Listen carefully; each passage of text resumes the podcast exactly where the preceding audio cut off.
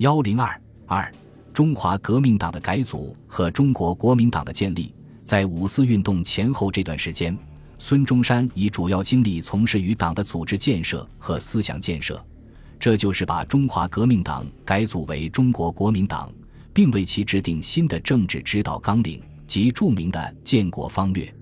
护国战争结束后。中华革命党本部由日本东京迁至上海环龙路四十四号。这时，黎元洪继任总统，表示遵行临时约法，并恢复了国会。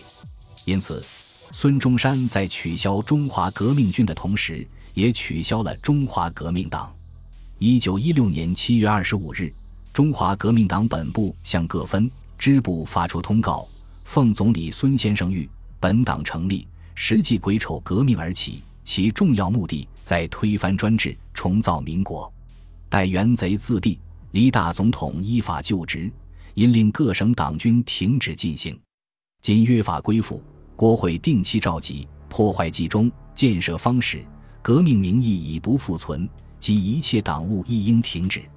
将来如何改组，有何办法，应征求海内外各支分部之意见。这篇通告。实际上宣告了中华革命党的结束。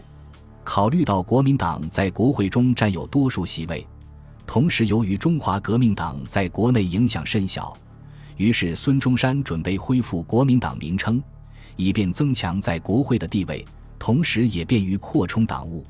一九一六年十月十三日，孙中山致函全国各同志，表示日前在京议员及各部同志没有归附国民党之意。而国会议员立国民党籍者尚居多数，献帝为党务之扩张计，应循众议，为复党之准备。但是，孙中山对于简单的重组国民党并不热心，不仅不参与组建，而且曾表示不愿加入。一九一七年一月二十七日，孙中山在致友人信中写道：“关于改党之组织，帝并非不赞成，然帝以自身不欲入政界。”故虽甚赞成组织政党，而绝不加入。所有半党之事，悉以委之唐绍川军。唐绍川军本拟将就国民党重新收集，立一新大政党。可见孙中山最初曾将重组国民党的工作委托唐绍仪办理，而唐的基本方针是恢复旧国民党。在重建国民党的方针上，孙中山和唐绍仪不同。他赞成恢复国民党名称，但不赞成简单的恢复旧国民党，更不赞成放弃中华革命党的基本原则。一九一六年十月二十五日，孙中山致信国标，指出：今日巩固共和，端赖无党，故百凡凡版事业，须从整顿党务入手，成群组党办法，现方编定党纲及重定规程，所有党纲未记到以前。请以国民党名义招人入党，其手续则参着中华革命党各章程办理，而不用中华革命党之名耳。一九一六年岁末，改组工作在迅速进展。十二月十日，孙中山致函中华革命党海外各支分部，说各部屡有函来问，满任职员应否改选。查本党改组在即，若重新逐一选举，反行繁琐。不久。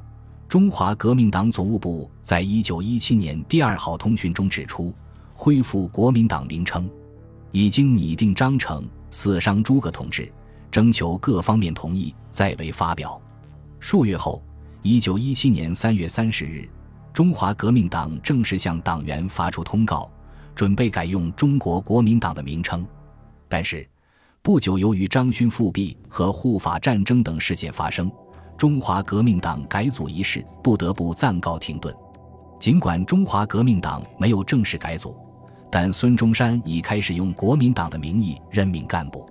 另外，缅甸支部在一九一九年三月的一份通告的负责中写道：“本支部自去年由中华革命党改组为中国国民党，为历接上海本部来见，印章具用中华国民党，故本支部亦当从之，以昭华一。”然而，新加坡支部一九一八年五月所发一份函件，则仍用中华革命党新加坡支部名称，可见这段时期名称的使用比较混乱。中华国民党和中华革命党两种名称曾同时并用。一九一八年六月，孙中山因护法战争失败回到上海。如果说中华革命党在护国战争中起到过一定作用，那么在护法战争中，由于孙中山几乎完全依靠滇桂军阀，国民党基本上没有发挥作用。护法战争的失败给予孙中山一次深刻的教训，他开始认识到南与北如一丘之貉，不能依靠他们建立资产阶级共和国，必须依靠革命党。他决心著书立说，整顿党务。在组织上和思想上增强党的建设，重振国民革命。于是，改组国民党的问题再度提到议事日程上。一九一八年八月三十日，孙中山发表通告海外革命党人书，他感慨地说：“伏念文行年五十有二，奔走国事者垂三十年，无非欲奠定邦家，使真强富。此心此志，为公为私，当为吾党所共与。”晋虽屡遭挫败而得百折不挠者，此非晋文一手一足之列，纯使吾党诸君子竭力相为。从不断的失败中，孙中山看到只有一些国民党人能够追随他奋斗，深感只有国民党能够肩负起救国重任。他说：“故文身信吾党实系于中国之存亡，使吾党持而不张，则中国或几乎息。”基于这一认识。孙中山向海外同志表示：“归沪而后，亦感救亡之策，必先使吾党之扩张，故即重定党章，以促党务之发达。为发展党务，孙中山改变了中华革命党只对海外招收党员的做法，开始在国内公开组织并吸收党员。许崇智等率粤军援闽后，有人致函孙中山请示，可否在闽建立党部。一九一九年八月二十三日。”孙中山批复道：“自本党本部成立以来，只对于海外招来新党员，对于内地尚未举行，已不在无人范围也。以后凡在无人势力所到之地，皆当仿行就是。”孙中山是在世界历史和中国历史正在发生深刻变化的环境下，从事国民党的改组工作的。俄国十月革命爆发后第三天，《民国日报》。以“突如其来之俄国大政变”为题，引用西方通讯社消息，迅速报道了十月革命消息。一九一八年一月一日，《民国日报》发表孙洪一署名的元旦社论，写道：“爱自由、爱平和之俄国国民，其对于罗马诺夫皇家之革命，与吴国辛亥一师同一意义也。然新政府，指俄国资产阶级临时政府之组织府城。”而外患内忧一加强度，里昂失陷，彼得城之危险更急。新政府颠覆，全国重现于无政府之状态，其乱今悲哀也。是无国民自辛亥以来所经验之恐怖、悲哀、不安、愤激诸苦，俄国国民亦有经验之。可见，中国资产阶级对于俄国二月革命的理解是比较准确的，认为和中国的辛亥革命意义相同。但对于十月革命的认识则比较模糊，竟然把俄国资产阶级临时政府的垮台和中国资产阶级在辛亥之后的一系列失败做简单的类比。但时隔不久，孙中山对俄国革命逐渐有所认识。一九一八年夏，他曾致电苏维埃政府说：“中国革命党对贵国革命党所进行的艰苦斗争表示十分钦佩。”并愿中俄两党团结共同斗争。该电虽未找到原件，但却曾拍发。据民国十五年以前之蒋介石先生一书载，总理店主苏俄布尔瑟维克党革命成功。其实欧美各国皆仇视苏俄甚，得此一电，列宁大为感动，乃乐与本党携手。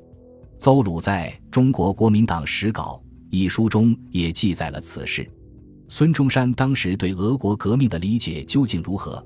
目前尚缺乏材料，但该电至少表明，孙中山已将俄国布尔什维克党引为革命统治。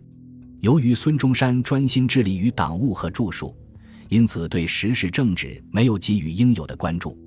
一九一八年十月三日，他在一封复函中说：“闻反沪以来，专理党务，对于时政暂处静默，以避纷扰。”一九一九年八月二十八日，他又在一份复函中写道：“闻进时观察国事，认为欲图根本救治，非使国民群怀觉悟不可。故晋仍庇护著书，既以学说唤醒社会，正向纷纭，未暇问也。正因为孙中山采取庇护著书、专理党务，而对时局暂守静默的态度。”因此，他没有能够给予五四运动以更多的关注和支持。但是，五四运动不论文化运动或是爱国运动，都曾给予孙中山以很大影响。首先是新文化运动的影响。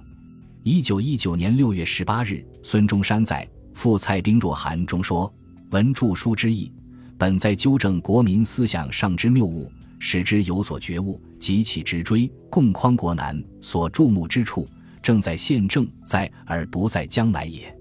事关此数月来全国学生之奋起，何莫非新思想鼓荡陶融之功？故问以为灌输学识，表示吾党根本之主张于全国，使国民有普遍之觉悟。一日时机既熟，一致奋起，除旧布新，此即吾党主义之大成功也。不久，他在致海外国民党同志函中又说。自北京大学学生发生五四运动以来，一般爱国青年无不以革新思想为将来革新事业之预备，于是蓬蓬勃勃抒发言论，国内各界舆论一致同唱，各种新出版物为热心青年所举办者纷纷应时而出，扬葩吐艳，各极其志，社会遂蒙绝大之影响，虽以顽劣之伪政府。有且不敢应其风，此种新文化运动在我国今日成思想界空前之大变动。推其原始，不过由于出版界之一二觉悟者从事提倡，遂至舆论放大异彩，学潮弥漫全国，人皆激发天良，誓死为爱国之运动。倘能继长增高，其将来收效之伟大且久远者，可无疑也。吾党欲收革命之成功，必有赖于思想之变化，兵法攻心，语曰革新，皆此之故。故此种新文化运动，实为最有价值之事。